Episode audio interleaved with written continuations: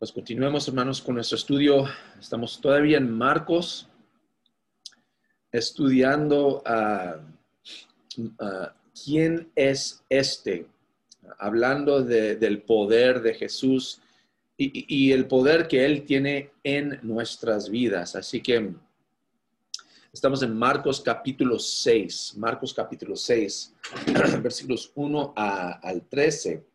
Ah, ahí es donde uh, digo, a 30, 1 a 30 esta mañana, y, de ahí vamos a sacar nuestro estudio. Ah, y, lo que vamos a ver, hermanos, es que Jesús hasta este punto ha, tenido mucho éxito en, en, todo lo que ha hecho, ah, ah, mucha bendición, ha, ayudado a muchas personas y como que todos los grupos, pues eh, eh, la multitud sigue creciendo. Ah, pero ahora empezamos a ver un poco de rechazo. Y así que el, tema de hoy es la realidad del rechazo. Perdón, la realidad del rechazo. Y la idea principal es que el rechazo, el rechazo es una realidad, pero no te dejes desanimar. Así que Vamos a leer eh, los principios de este capítulo, Marcos capítulo 6, versículos 1 a 30, que empieza así. Salió Jesús de allí y fue a su tierra en compañía de sus discípulos. Cuando llegó el sábado, comenzó a enseñar en la sinagoga. ¿De dónde sacó este tales cosas? Decían maravillados muchos de los eh, que le oían. ¿Qué sabiduría es esta que se le ha dado? ¿Cómo se explican esos milagros que vienen de sus manos? ¿No es acaso el carpintero, el hijo de María y hermano de Jacobo, de José, de Judas y de Simón? ¿No están sus hermanas aquí con nosotros? Y se escandalizaban a causa de él. Por tanto, Jesús les dijo, en todas partes se honra a un profeta menos en su tierra, entre sus familiares y en su propia casa. En efecto, no pudo hacer allí ningún milagro excepto sanar a unos pocos enfermos al imponerles las manos. Y él se quedó asombrado por la incredulidad de ellos. Es interesante, ¿no? Que aquí, aquí viene uh, Jesús a, su pueblo, a su familia, a sus amigos, Ah, pero no lo reconoce porque el Señor lo ha cambiado. Ah, eh, eh, el poder de Dios en él lo ha cambiado tanto, es diferente. Y nosotros muchas veces yo creo que imaginamos que Jesús ah, como que desde, desde niño tal vez ha, podido hacer milagros y, ya está sanando como a sus amigos cuando se caen en la calle, pero no es así. Cuando él fue bautizado es cuando vino eh, eh, sobre él el Espíritu Santo, es cuando él empezó su ministerio. Entonces, eh, hay un cambio, un cambio drástico y, nosotros, hermanos, si, si, si, si, ya hemos experimentado eso, si somos en Cristo, estamos en Cristo, una nueva criatura, nueva creación. Y como apenas leímos en Romanos capítulo 6, fuimos cambiados, convertidos, ya, ya, ya antes muertos, ahora vivos, y la vida es diferente. Entonces, aún entre sus, sus propios amigos, su propia familia, Jesús es rechazado. Y Qué increíble, qué triste, ¿verdad? Porque uno imagina que en su propia casa, con su propia familia y sus propios amigos, van a celebrar lo que ha estado haciendo ah, por otros ah, lugares. Pero el problema es que ellos tienen preconceptos, tienen preconceptos. Y, y eso siempre pasa. Está uno en peligro de rechazar a Jesús cuando hace a, los preconceptos su realidad. Ah, tú estás en peligro de rechazar a Jesús cuando haces a los preconceptos tu realidad. Pues, ¿cuáles preconceptos? Primeramente, la, la, gente está, pues fíjense en cómo hacen las preguntas. Dice, ¿de dónde sacó este tales cosas? Están dudando su educación. Están diciendo, pues, ah, yo no creo que, pues cuando nosotros lo conocimos, era solamente un carpintero, no, no bien estudiado. ¿Cómo es que de repente tiene tanta enseñanza? Y, y, ya tienen un preconcepto de lo que es Jesús es un, hombre humilde, de, lugar uh, humilde y pobre, que no tiene buena educación. Y luego también dudan sus enseñanzas porque tienen preconcepto de, lo que él es. Y dicen, ¿qué sabiduría es esta que se le ha dado? En otras palabras, ellos están diciendo, pues, uh, este no, no, no sabe mucho, yo recuerdo jugando con él y, tanto que hacía y nosotros fuimos por allá al río y nos tiramos y eh, tienen un preconcepto y no pueden cambiar su mente de él porque todavía están pensando en lo que pensaban antes. También su trabajo. ¿Cómo se explican estos milagros que vienen de sus manos? Ni pueden creer en sus mismos milagros que Jesús está haciendo porque no lo habían visto antes aún su llamamiento. Dicen, ¿no es acaso el carpintero? pues no debe de ser un predicador, un maestro, un rabí, es solo un carpintero. Y eso es todo lo que debe ser. También aún de su familia. Es que no es el hijo de María. Y si se acuerdan la historia del nacimiento de Jesús, sabemos que, eh, José y María fueron a, Belén para, registrarse y ahí es cuando nació Jesús. Y no tenían un lugar bueno, y, iban a, dar, cuando, y, cuando regresaron con Jesús, iban a, dar el, sacrificio mínimo, el sacrificio de los pobres, dos palomas, ¿verdad? Y, entonces nos dice que, viene de, de una casa, una familia humilde. Entonces, estas personas de, su, de su, pueblo, de, de, su juventud, de su casa, ¿verdad? No pueden creer quién es Él y lo rechazan por los preconceptos que ellos tienen.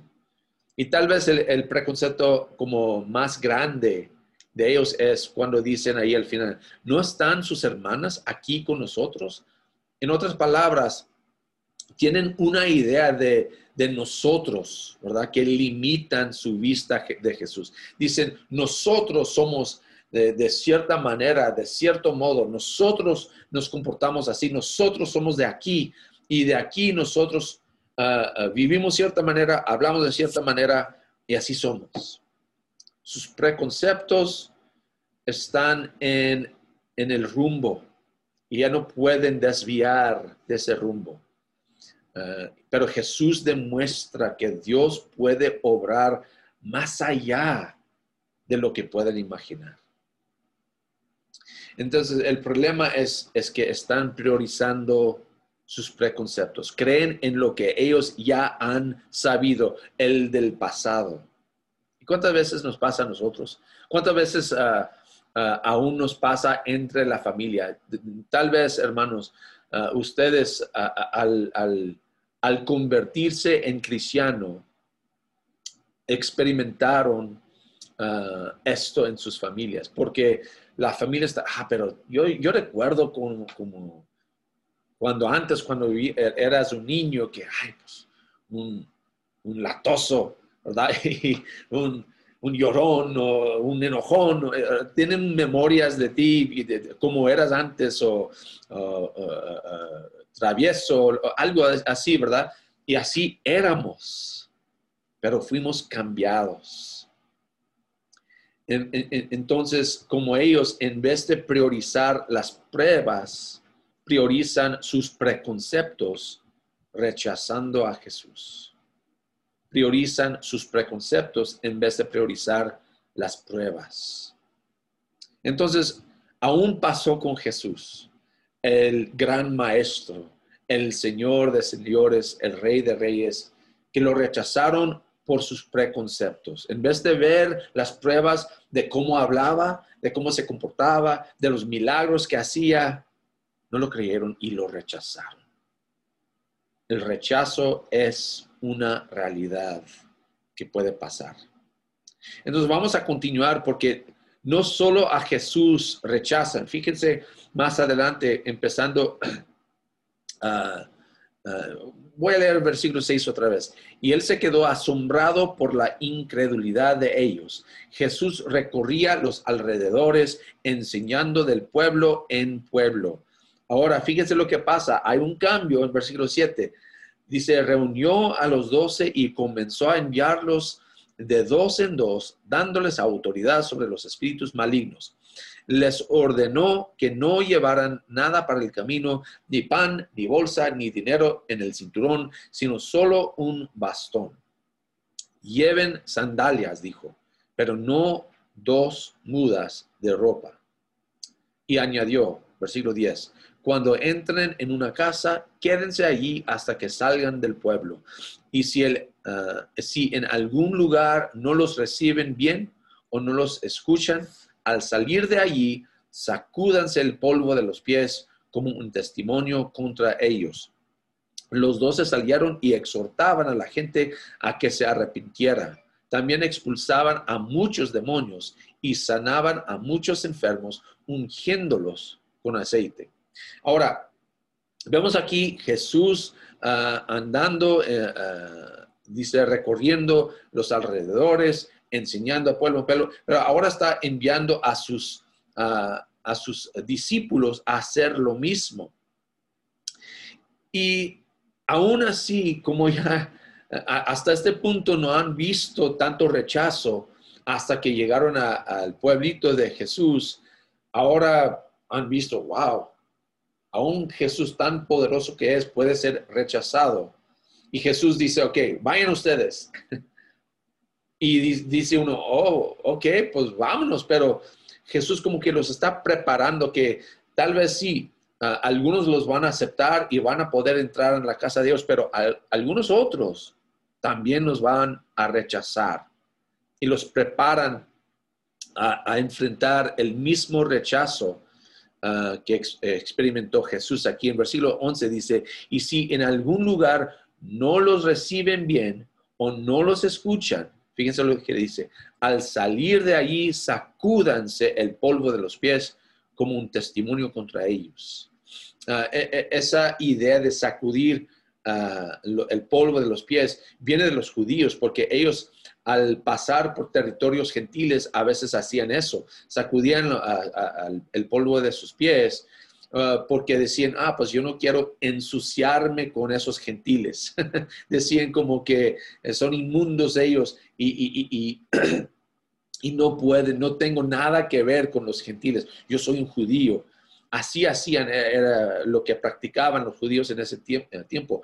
Ahora Jesús lo cambia a algo diferente, lo cambia a, simbolizar algo para, para los mismos que rechazan, porque está enviando a sus discípulos a los mismos judíos.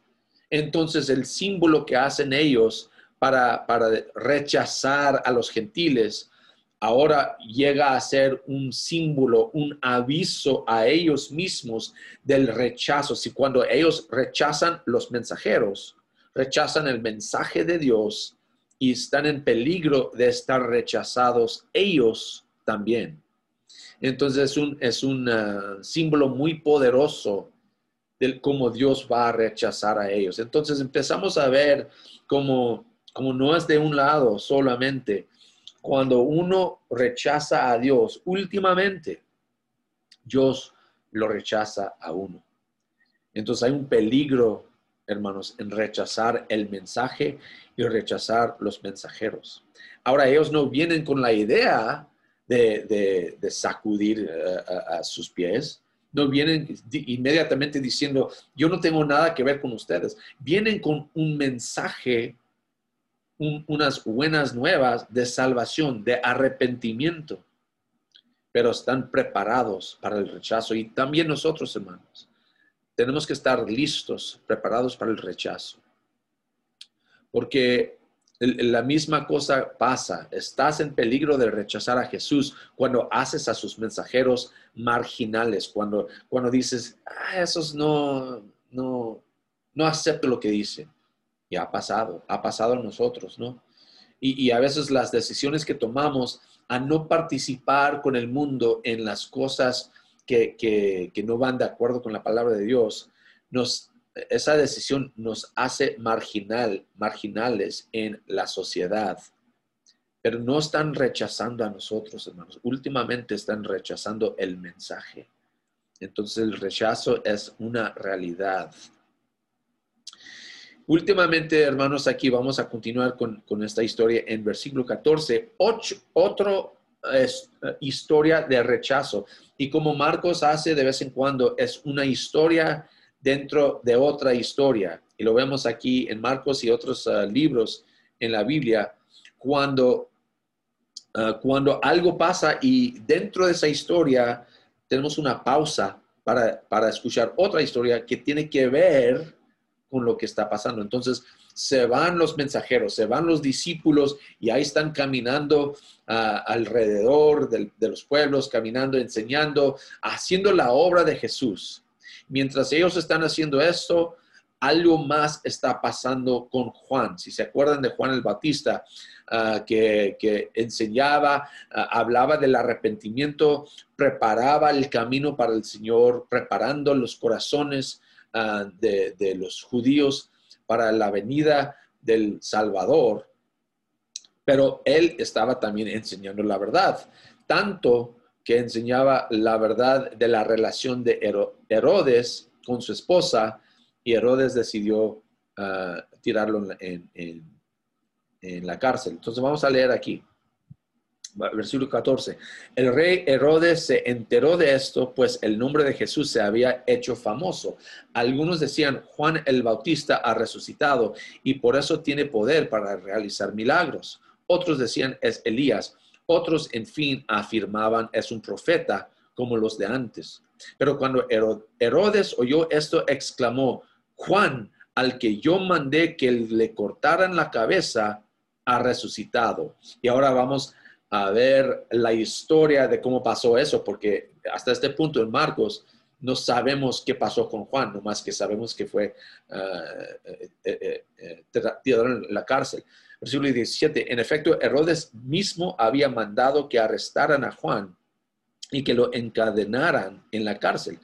Herodes se había casado con Herodías, esposa de Felipe, su hermano, y Juan le había estado diciendo a Herodes, la ley te prohíbe tener a la esposa de tu hermano. Por eso Herodías le guardaba rencor a Juan y deseaba matarlo, pero no había logrado hacerlo, ya que Herodes temía a Juan y lo protegía, pues sabía que era un hombre justo y santo. Cuando Herodes oía a Juan, se quedaba muy desconcertado, pero lo escuchaba con gusto. Por fin se presentó la oportunidad. En su cumpleaños, Herodes dio un banquete a sus altos oficiales, a los comandantes militares y a los notables de Galilea. La hija de Herodías entró en el banquete y bailó, y esto agradó a Herodes y a los invitados pídeme lo que quieras y te lo daré, le dijo al rey, le dijo el rey a la muchacha y le prometió bajo juramento, te daré cualquier cosa que me pidas, aun cuando sea la mitad de mi reino.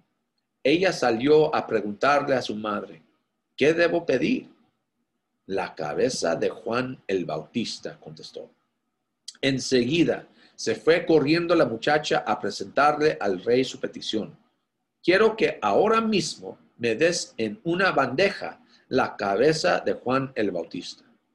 El rey se quedó angustiado, pero a causa de sus juramentos y en atención a los invitados, no quiso desairarla. Así que enseguida envió a un verdugo con la orden de llevarle la cabeza de Juan. El hombre fue, decapitó a Juan en la cárcel y volvió con la cabeza en una bandeja se la entregó a la muchacha y ella se la dio a su madre. Al enterarse de esto, los discípulos de Juan fueron a recoger el cuerpo y le dieron sepultura. Wow. Fíjense lo que pasó con Herodes, un hombre que aún reconocía que Juan era un hombre de Dios. Ahí dice en versículo 20, ya que Herodes temía a Juan y lo protegía, pues sabía que era un hombre justo y santo. La pregunta es, entonces, ¿por qué Herodes? ¿Por qué lo tienes en la cárcel? Últimamente, él también estaba en peligro de rechazar a Jesús. ¿Por qué? Cuando, porque él hizo el hábito de solo escuchar. Y cuando uno solamente escucha, es todo lo que hace, corre el peligro de rechazar a Jesús. Fíjense lo que dice el versículo 20. Dice, se quedaba muy desconcertado pero lo escuchaba con gusto. Le gustaba escuchar, pero no hizo nada con el mensaje. Como vemos más adelante en versículos 26 al 28, eh, con, todo lo que pasó, mató a Juan, su corazón no fue convertido. Y a veces también puede pasar lo mismo. Podemos escuchar el mensaje, pero no ser convertidos porque hemos hecho el hábito de solo escuchar. De todos modos, aún así es un ánimo para nosotros. ¿Por qué?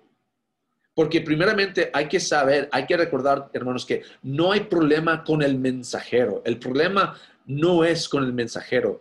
Como dice Mateo, Mateo 11, 11, eh, les, aseguró que les aseguro que entre los mortales no se ha levantado nadie más grande que Juan el Bautista. Eso es Jesús hablando de Juan. En otras palabras, Juan, no es que Juan no era un, buen mensajero. A veces, hermanos, nosotros uh, tememos el rechazo cuando estamos proclamando el mensaje, porque decimos, pues yo no soy la mejor persona para compartir el Evangelio, es que yo hago muchos errores o, tal, tal vez decimos, no sé muy bien la palabra o tenemos muchas excusas para no compartir. Pero si aún Juan murió y dice, dice Jesús que entre los mortales no se ha levantado nadie más grande que Juan el Bautista, pues aún el mejor mensajero puede fallar, puede ser rechazado. Lo, puede, lo mismo puede pasar con nosotros. Tampoco no hay problema con el mensaje. Dice en, capítulo 1, versículo 5, toda la gente de la región de Judea y de la ciudad de Jerusalén acudía a él. Cuando confesaban sus pecados, él los bautizaba en el río Jordán. El mensaje que llevaba Juan era un buen mensaje. No, no lo rechazaron porque eh, era un, hombre mal, porque no tenía el mensaje correcto. El problema es con Herodes. Dice desconcertado. Desconcertado en versículo 20 significa estar perdido o, no saber a dónde ir.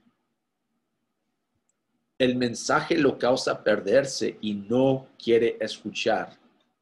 Por eso rechaza el mensaje.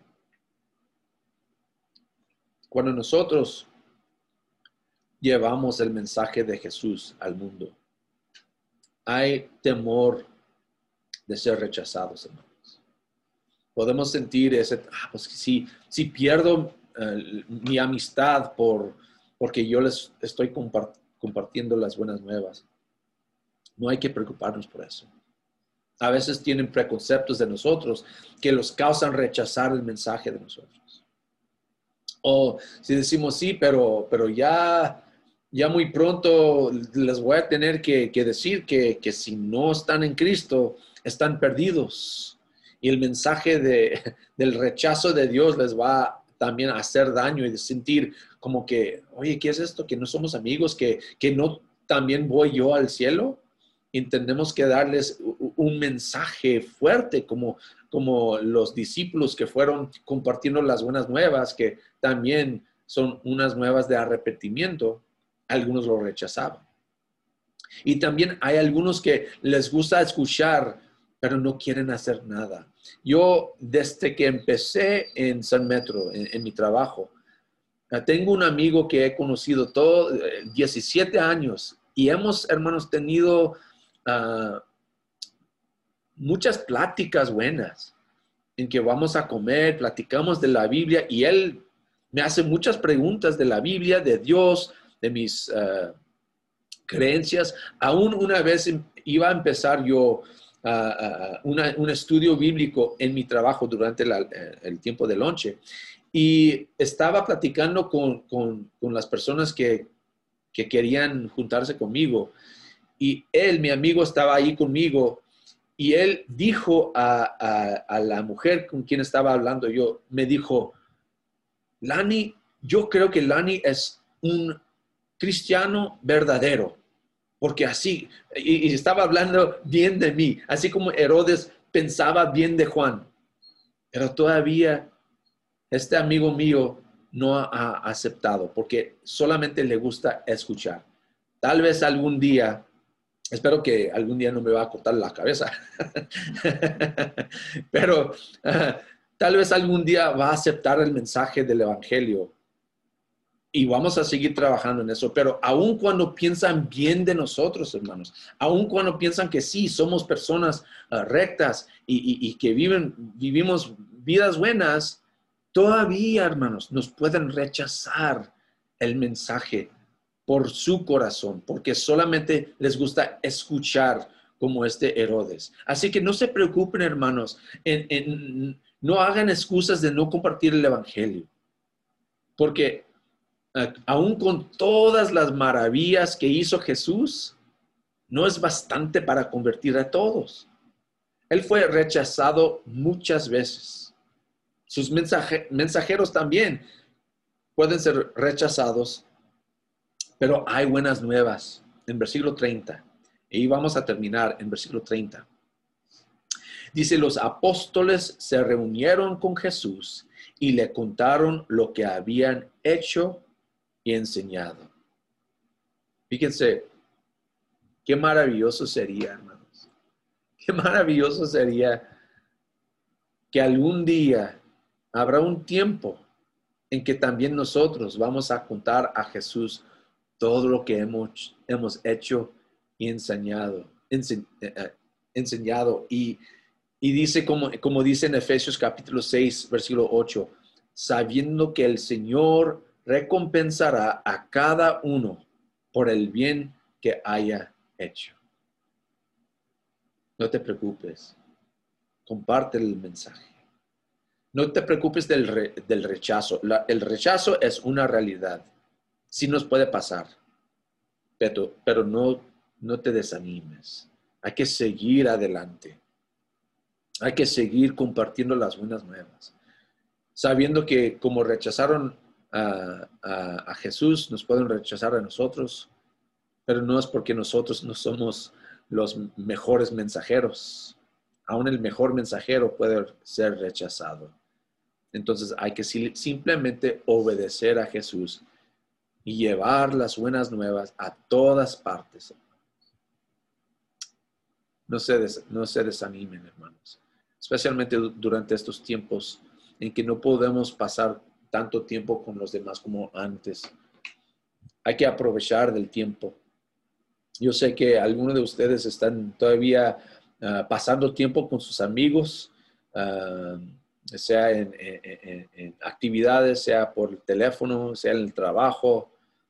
Aprovechen, hermanos, de ese tiempo para compartir las unas nuevas y no, no se preocupen del rechazo, porque últimamente Dios nos va a recompensar por el bien que hemos hecho. Voy a pedir a mi hermano Pablo guiarnos en oración para terminar este estudio.